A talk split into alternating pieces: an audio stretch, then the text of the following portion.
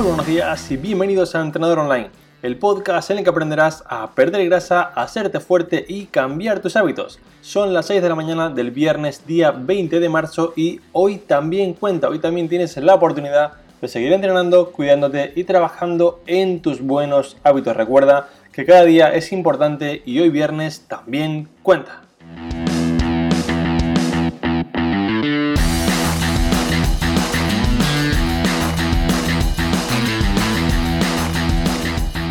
En el capítulo de esta mañana y como cada viernes tenemos un episodio de preguntas y respuestas. Tenemos un episodio en el que respondo tus preguntas para ayudarte a seguir avanzando al 100%.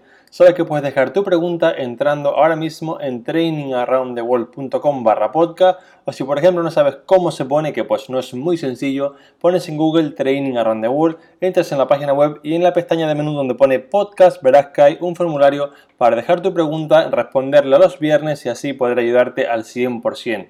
Si hace unas semanas que la has dejado y aún no se ha respondido, por favor te pido un poco de paciencia porque intento responderlas en riguroso orden de llegada y si la tuya no ha sido respondida aún, lo será muy pronto. Y ahora antes de pasar con todas las preguntas, quiero recordarte que he creado una clase completamente gratuita en la que te enseño a perder grasa, a hacerte fuerte y cambiar tus hábitos sin perder ni tu tiempo ni tu dinero. Una clase en la que te explico cuáles son las bases del entrenamiento y nutrición que uso con todos mis clientes para que puedas aplicarlas y empezar a mejorar desde hoy. Puedes ver la clase entrando ahora mismo en trainingaroundtheworld.com.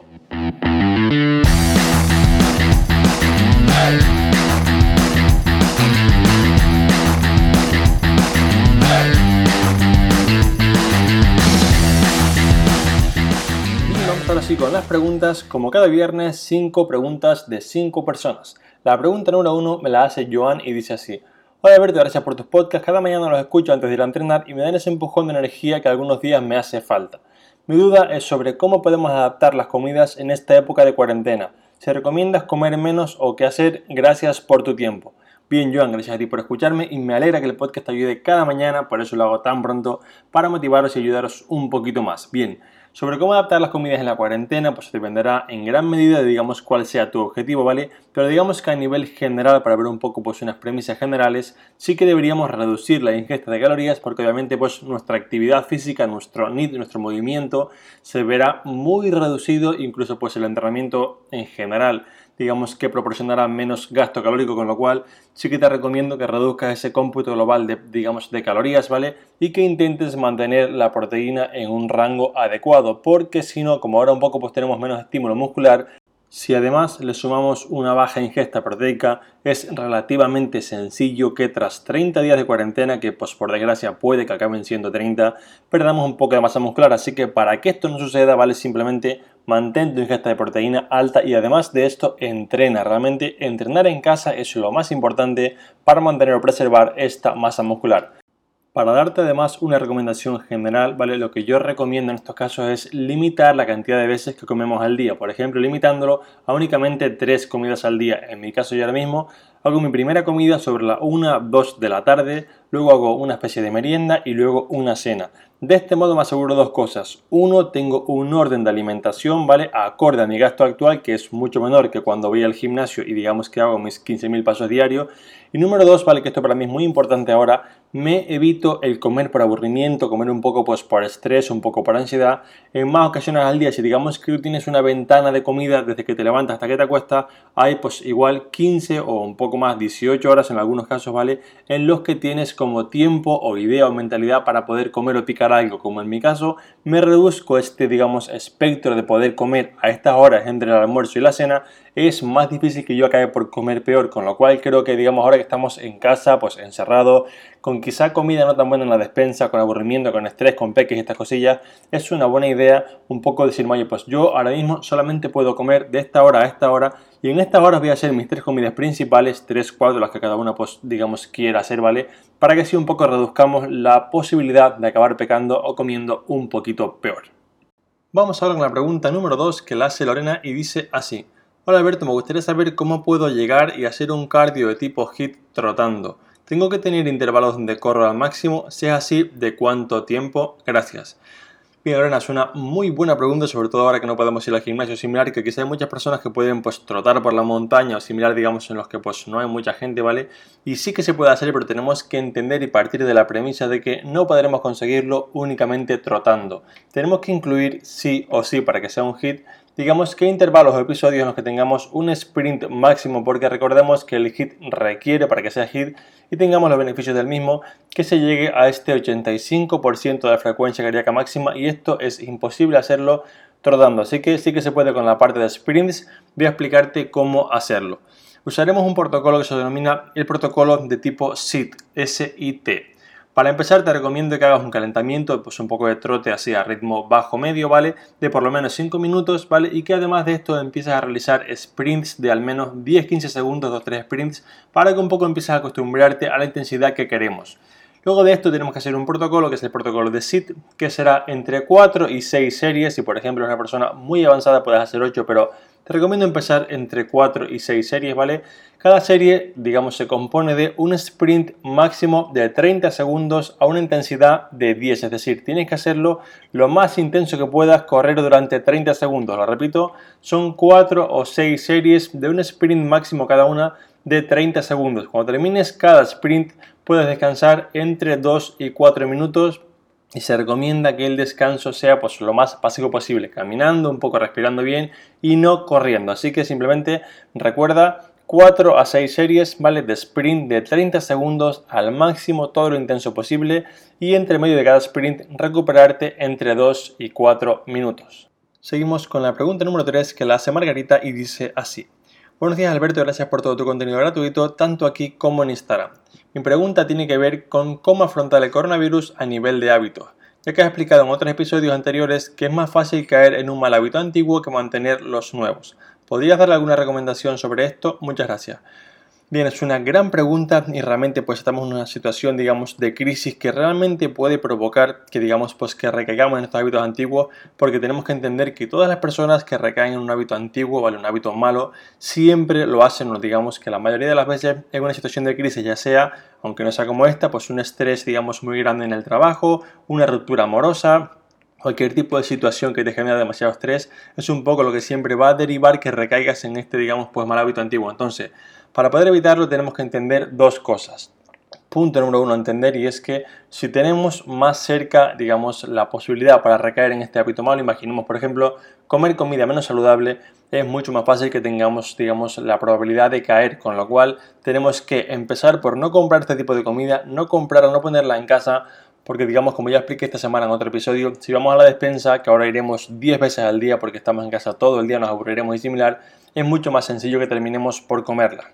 Y punto número dos, y para mí más importante, tenemos que intentar que esta cuarentena sea como si, digamos, estuviéramos trabajando de manera normal. Obviamente, esto no se puede hacer al 100%, pero sí que te recomiendo mantener, por ejemplo, tus mismos horarios, levantarte a la misma hora, ducharte, ponerte un poco ropa de trabajo, aunque quizá pues ahora no vayas al trabajo, pero ponerte un poco ropa como de que pues no estoy en casa todo el día en pijama porque si nos ponemos un poco a entender, digamos, lo que se denominan hábitos patrón o hábitos raíz, ¿vale? Si tú tienes un poco a tu cuerpo, le estás diciendo todo el día que vas a estar en pijama, el pijama un poco pues incita a quedarse en la cama, quedarse en el sofá viendo películas, quedarse en el sofá viendo películas incita a comer peor, y digamos que el mero hecho de te duchas, te cambias y te pones un poco de ropa de trabajo, te incita menos, digamos, que está menos relacionado con ponerte en el sofá o tumbarte otra vez en la cama a, digamos, pues seguir con este mal hábito de enciendo la tele todo el día, como peor, etcétera. Con lo cual, intenta para, digamos, que no se pierdan estos buenos hábitos, mantener tu estructura y tu entorno diario para que, digamos, todo se asemeje a cuando estabas con tu buen hábito y no recaigas en estos malos de ahora. Seguimos ahora con la pregunta número 4 de Rubén. Hola Alberto, he escuchado tu podcast sobre cambiar tu cuerpo con el curso de fotografía y me ha gustado mucho la idea de centrarse en lo básico. Mi pregunta es, ¿cómo saber qué es lo básico e importante y cómo saber lo que no? Muchas gracias por tu ayuda. Bien, Rubén, gracias por tu pregunta, gracias por escuchar el podcast. Os dejo aquí también todos en las notas del podcast por si no lo habéis escuchado. El enlace a este podcast en el que os explico pues cuál es la parte más importante para realmente poder cambiar. Y respondiendo Rubén a tu pregunta, ¿vale? Tenemos que empezar, digamos, a priorizar los cuatro pilares básicos, digamos, de lo que realmente importa para cambiar tu cuerpo. Pilar número uno, la parte del entrenamiento. Número dos, nutrición. Número tres, descanso. Y número cuatro, del hábito. De mantener las tres anteriores durante el tiempo y generar un poco esta adherencia a que el plan, pues digamos, se pueda mantener. Digamos, si ahora una vez tenemos esto claro, ¿qué no entraría en la parte principal? Bien, pues no entraría la parte de centrarte, por ejemplo, en suplementación, no entraría la parte de centrarte, por ejemplo, en si un tipo de alimento es mejor que otro, no entraría la parte de centrarte si este ejercicio produce, por ejemplo, más activación muscular que el otro. Tenemos que entender que, por ejemplo, para que se vea un poco rápido, aunque tomemos una premisa que es importante como la del entrenamiento, dentro del entrenamiento hay cosas importantes y cosas menos importantes. Y por ejemplo, la parte de si este ejercicio produce un pico de activación máxima del glúteo pues mayor a el otro, no es tan importante como si por ejemplo para mí es cómodo, puedo avanzar en él digamos semana a semana y me permite hacerlo sin dolor o lesión, con lo cual pues tenemos que entender que tenemos las partes importantes de entrenamiento, nutrición, descanso y ese hábito y un poco todo lo que se salga de estas 3, 4 parámetros, ¿vale? Serían puntos no importantes. Sí que es verdad que podemos un poco matizar que depende de cada persona, habría un punto más importante que el otro, depende un poco, puede ser qué es lo que más te falla a ti, pero un poco a modo general, céntrate primero en hacerte fuerte, ingerir tus calorías y tu proteína adecuada. Para mí lo más importante aquí es la proteína y crear ese hábito de poder hacerlo bien, dormir bien y por último pues intentar mantener todo esto con el paso del tiempo. Vamos ahora con la quinta y última pregunta que la hace Julián y dice así. Hola Alberto, antes que nada quiero agradecerte todo lo que nos ayudas. Hace mucho tiempo que empecé con mi pérdida de peso, pero llegó un punto en el que me estanqué. Por suerte encontré tus podcasts y me has ayudado a seguir avanzando. Mi problema viene con la motivación ahora con este parón por el coronavirus. Siento como si siempre hubiese algo en contra para no poder avanzar y esto me frustra. ¿Cómo puedo hacer para seguir motivado aún en esta etapa en la que sé que no voy a mejorar? Muchas gracias. Bien, Julián, es una muy buena pregunta y por, digamos, experiencia personal propia, sé que, digamos, pues he hablado con muchos clientes que un poco pues pueden pensar también como tú, como Alberto, ahora que estaba haciéndolo tan bien, nunca estaba tan motivado como ahora entrenando contigo, la verdad que todo iba genial, ahora por qué pasa esto, qué mala suerte, ahora no tengo ganas de entrenar, ¿vale? Y sé que es una, digamos, un tipo de pensamiento normal, pero tenemos que entender que por más que podamos un poco agobiarnos, pensar que la verdad pues no es lo ideal, ¿vale? Ahora mismo lo que tenemos que entender es que es lo que hay. Y sobre todo es lo que hay y es una circunstancia que nosotros no podemos manejar, está un poco fuera de lo que yo llamo mi círculo vale de jurisdicción. Yo, por ejemplo, siempre digo, cuando hay algún problema, mira, pues esto no es mi jurisdicción, yo no tengo poder para poder cambiarlo, con lo cual no voy a enfadarme, no voy a pelear, porque por más que lo haga, está fuera de mi círculo un poco en el que yo puedo pues, tener algún tipo de influencia, con lo cual no pienso pelearme porque pues todos mis esfuerzos se irán en vano y al final pues si me, si me pongo a pelear lo que pierdo es mi energía y me frustro, con lo cual lo que tenemos que empezar a entender es, bien, yo no puedo cambiar la situación, lo que sí que puedo cambiar es cómo yo actúo ante ella, con lo cual Punto número uno, tenemos que seguir la premisa de mantenerse en el camino. Como siempre repito, stay on course. Si tú ahora mismo, por lo que sea, por desmotivación, por cualquier cosilla, ¿vale? Un poco piensas en tirar la toalla, te aseguro que vas a tener motivos para desmotivarte e incluso para enfadarte contigo mismo porque vas a arruinar todo el trabajo que has hecho durante estos años, incluso meses, con lo cual lo ideal es pensar, vale, sé que ahora mismo la situación no es ideal, sé que igual no voy a seguir perdiendo, pues, no sé, medio kilo cada semana o cada dos semanas, no sé cuánto estabas un poco perdiendo, cuál era tu ritmo de pérdida de grasa ahora mismo, ¿vale? Pero sí que sé que si me dejo del todo, pues voy a empeorar mucho más y voy a, digamos, arruinar por la borda, voy a tirar por la borda el trabajo de meses o años. Así que un poco la reflexión un poco más dura, por así decirlo, ¿no? Es, vale, ¿quieres que por 15 o 30 días se pierda el trabajo de un año, dos o tres? Seguramente la respuesta es no. Y un poco la reflexión un poco más, eh, un poco menos dura, ¿no? Un poco más como de, alguien que, que, no quiere pues ir un poco tan al grano sería, vale, tenemos que entender que esto no, es una situación ideal, pero que digamos es la situación que tenemos, con lo cual pues ahora mismo lo que nos queda, aunque no sea una situación fantástica, es trabajar sobre ella e intentar un poco pues ir avanzando o no empeorar y casi cuando esto pase podamos seguir, podamos seguir con nuestro plan que teníamos hace un mes y que nuestra vida siga su camino. Tenemos que entender que 30 días, al final el cómputo global de un año únicamente pues representa un 8%, 15 días representa un 4%, con lo cual no es tanto como para alarmarse y piensa que si por ejemplo pues en lugar de coronavirus esto se llamase pues una lesión de tobillo o una, no sé, una fractura de codo, estarías igualmente en casa 30 días y el mundo no se acabaría, con lo cual un poco relativiza, ¿vale? Piensa en mantenerte en el camino, stay on course y verás como dentro de 15-30 días todo habrá pasado y podrás seguir avanzando con el plan que tenías anteriormente.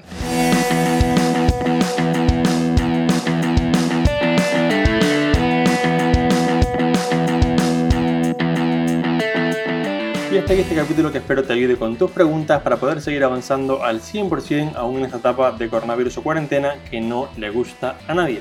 Yo me despido hasta el próximo lunes, como siempre, muchas gracias por escucharme, por apuntaros en Training Around the por cada mensaje que me enviáis por Instagram, por Facebook, por cada comentario y valoración de 5 estrellas en iTunes que me ayudan a seguir creciendo y por estar al otro lado. Ya sabéis que sin vosotros yo no estaría aquí, por favor, cuidaros mucho con el coronavirus, un fuerte abrazo y recordar que hoy viernes también cuenta.